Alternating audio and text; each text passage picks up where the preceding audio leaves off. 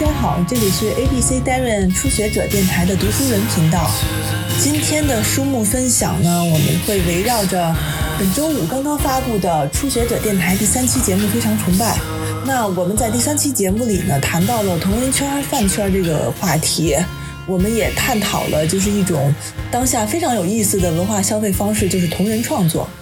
同人创作呢，它通常都是基于一个现成的作品。比如说现有的动画、游戏或者电影，然后基于这个前者的世界观或者它基于它的角色设定进行二次创作。那么发展到后来呢，也有了基于这个角色的扮演者，甚至一些明星真人以这个为题材进行的一种民间非常民间自发的一种创作行为。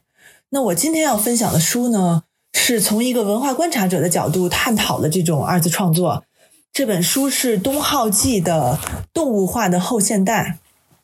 那东浩纪呢，是日本这些年比较红的一个，算是文化评论者吧。他的走红呢，实际上是因为他关注的这个领域特别讨巧。他关注的就是我们说的日本御宅族这个群体。那这个群体现在已经成为日本很多文化产品的主要消费力量了。但是呢，他们长期被视为一种亚文化群体，所以实际上一直没有得到足够的关注。但他们的一个呢，是他们的消费行为非常有意思；一个呢，是现在其实这种亚文化。已经像刚才说的同人创作一样，越来越入侵到主流视野中了。东浩纪实际上他是很很聪明的占了这个坑。那他这本书呢，其实并不是一本学术论文集，他这本书其实是东浩记在日本一个很有名，其实也做得很好的青年文化杂志《尤利卡》上连载的专栏文章合集。呃，尤利卡就是阿基米德在浴缸里顿悟时喊的那句尤利卡。呃，顺便一说，就这期的录制时间比较赶，所以我们打算采取不剪辑的方式，我就聊到哪算哪。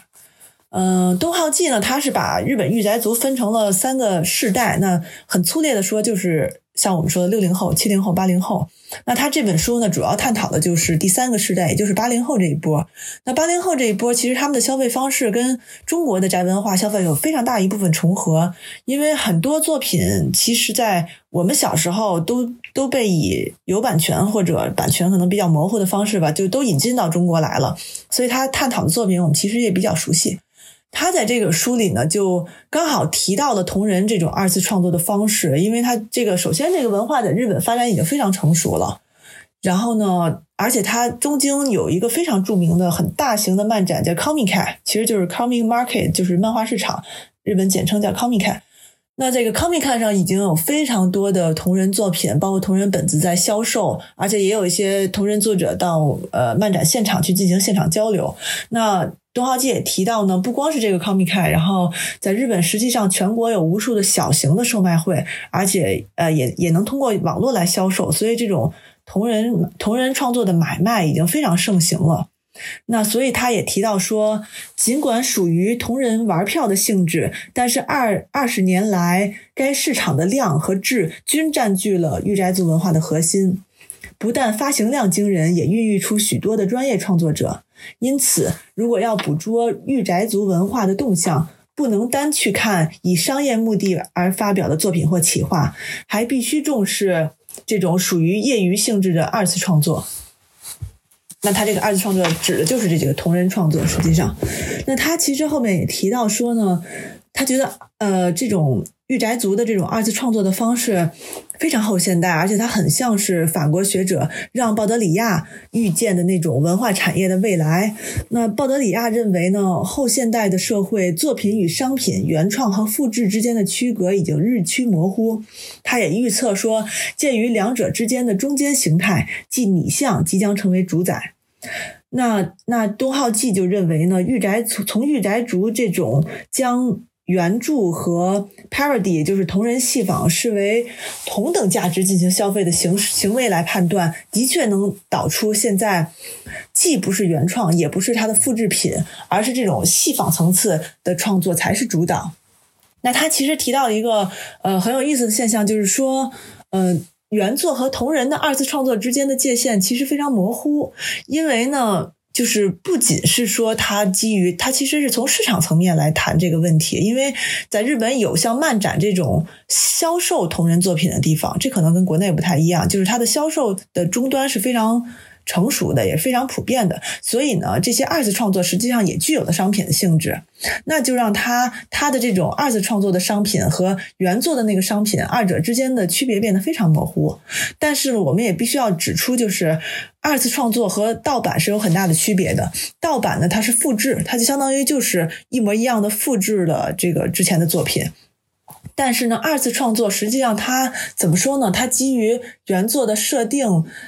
在这个基础上进行了一种微原创。你可能不能说它是完全的原创，它是一种微原创。但是呢，呃，东浩纪也指出呢，实际上，呃，御宅族这个群体对现实的意识非常模糊，即使是被当做原作的作品，其世界观也有很多被指出是来自于对先行作品的模仿或引用。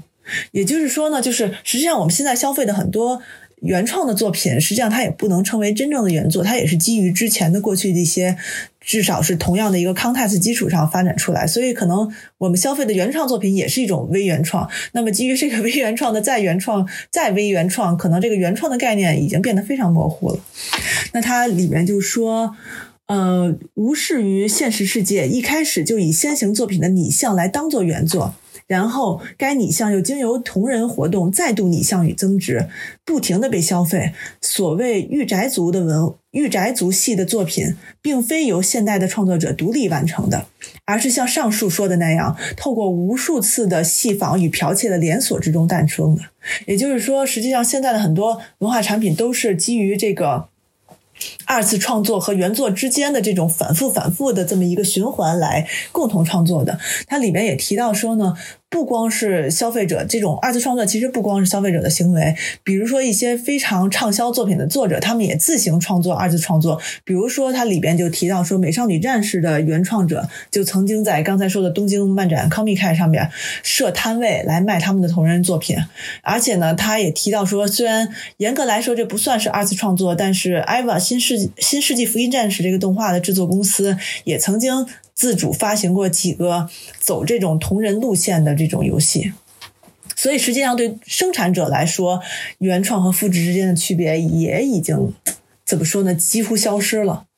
那么他后面继续谈到说，呃，我们眼看今日消费社会所迎接的新局面，便可得知，其实受到消费的并非是一个个戏剧和物品，而是隐藏在他们背后的系统本身。呃，不过因为这个系统本身并不能拿来售卖，所以只能取其中的一个片段的情节，比如说一集的戏剧或者一个单独的物品来呈现，使消费者愿意消费。那这种状态呢，我就称之为故事消费。那其实这个故事消费呢，它也引用的是他他在这本书里边，就是他这些专栏文章里边，其实反复的提到的大冢英治。大冢英治是谁呢？大冢英治是日本八十年代一个。御宅族文化的一个推手吧，因为大冢英治在八十年代担任了很多宅男主要消费的杂志和产品的编辑，所以呢，他呢就是实际上御八十年代这一波的御宅住御宅族的这个文化的形成，他算是其中一个很重要的推手。那他呢？他之前出了一本书叫《故事消费论》，那多浩记这本书里就反复引用了《故事消费论》的这个观点。那实际上，大冢英志也有一本书在国内是以中文版出版的，就是大冢英志的《御宅族的精神史：一九八零年代论》这本书是北京大学出版社出版的。那他在这本书里呢，其实也提到了自己在《故事消费论》里边的一些观点。那他这个故事消费论说的一个是一个什么观点呢？其实很有意思，就是这个观点在东浩记的这本《动物化的后现代》和呃大冢英治这本《御宅族的精神史》里面都提到那个例子，就是著名的仙魔大战。仙魔大战这个例子，我稍微说一下，就是在八十年代的时候呢，乐天巧克力它为了售卖自己的巧克力。他呢，在这个巧克力里边附送贴纸，这个我们应该很熟悉了。小浣熊也做过这种事儿嘛。然后让消费者去收集这些贴纸。但是呢，它这里面有一个很有意思的事情是什么呢？就是它呢，在这个贴纸里面，可以读者可以呃，消费者可以通过收集这些贴贴纸拼凑出一个故事。那大冢英治就认为，实际上这件事情从中诞生了一个现在已经变成非常主要的消费形式。那这种消费形式是什么呢？就是它实际上是通过这些贴纸去散发了一些碎片的信息，然后让消费者通过购物去填补这些碎片信息之间的空缺。而且呢，因为这些消费者。实际上也是这个故事的读者，他长期处于一个缺乏信息的状态中，由此就反而激发出了对于信息的渴望。所以呢，消费者是通过连续的消费去完成了这个故事。也就是说，就是他们的角度其实很有意思。就是一般人可能就觉得他这个贴纸就是一种收集癖好嘛。可能从那个恋物的角度来说，我们不断的集齐所有贴纸。但他认为不是，他实际上认为，呃，这个厂家在促使这个消费者通过不断的连续消费的方式去一起创作了这个故事，完成了这个故事。实际上，它就相当于给了一个大的系统的设定。然后呢，你你消费者通过，因为你毕竟要集齐所有的贴纸，你就不同的消费，你可能买了好几盒巧克力，里边都是同样的贴纸，那你就通过连续的消费去创作，完成了最终完成的这个故事。那其实这个模式在现在的很多的产品销售中都能看到这种模式。那他呢也提到说呢，这里面呢其实因为呢，呃。商家实际上重复消费小故事，然后得到一个全全体的一个节目，所以呢，他们实际上也可以基于这个这个商品呢，不断的自己自由创造出很多的小故事。那他东浩记呢就提到了一个案例，就是说，他说如果在没有得到就是拥有著作权的厂商许可的情况下，有人复制了《星魔大战》系列七百七十二张贴纸当中的其中一张，那这就是犯法的。因为它相当于复制了嘛，他就做了一个仿冒品，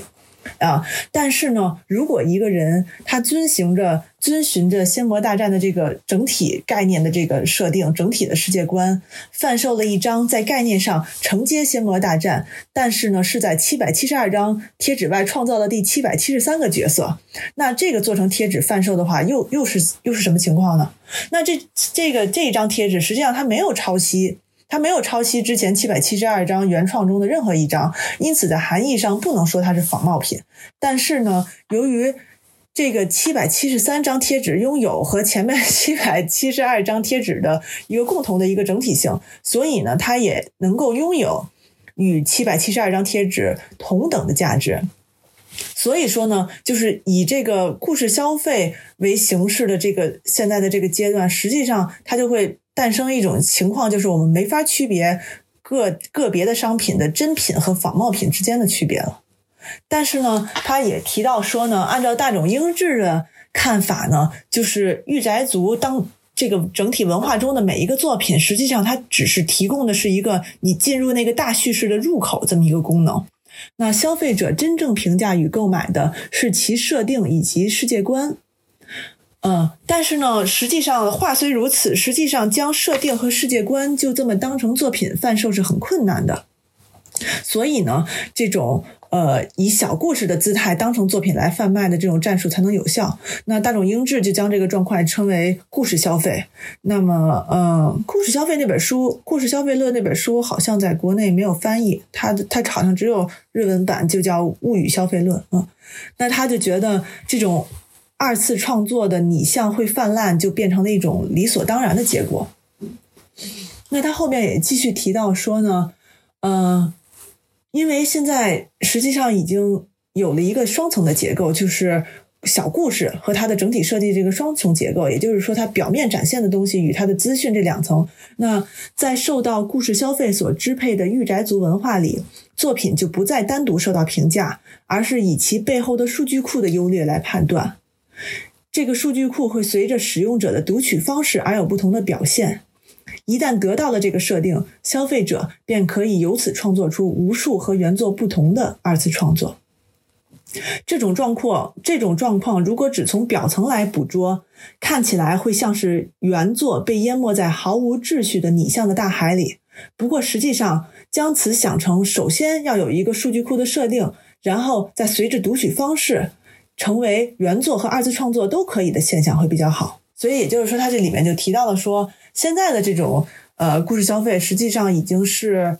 呃我提供你一个数据库，这个数据库可能就是它的设定以及围绕设定的相关信息。那么在这个基础上，原作和二次创作实际上他们在本质上是相互完成的。那那这就是它里面提到的一段跟同人有关的作品。嗯，因为时间的关系，我就不再说其他的书了。那他这里边提到的，呃，几本书实际上呃有不少都在国内有中文版，那我我也会把它放在节目的这个信息页里，如果你们有兴趣，可以自己去看。那我也得说一下，因为呃，东浩记他他自己的这本《动物化的后现代》是二零零一年出版的，好像，所以其实呃，它里边可能有一些例子后来是有变化的，比如说他提到那个艾娃，呃，《新世纪福音战》，实际上。实际上，这个作品系列在二零零一之后还有很多的新系列，包括新的剧场版出来，所以那些可能就会呃影响他的判断，那也不是他的错。然后呢，他他后来又出了一本新的合集，叫《动物化的后现代二》，如果有兴趣的话，也可以看一下，也是有中文版的。嗯，好吧，那就是这就是今天的分享，再见。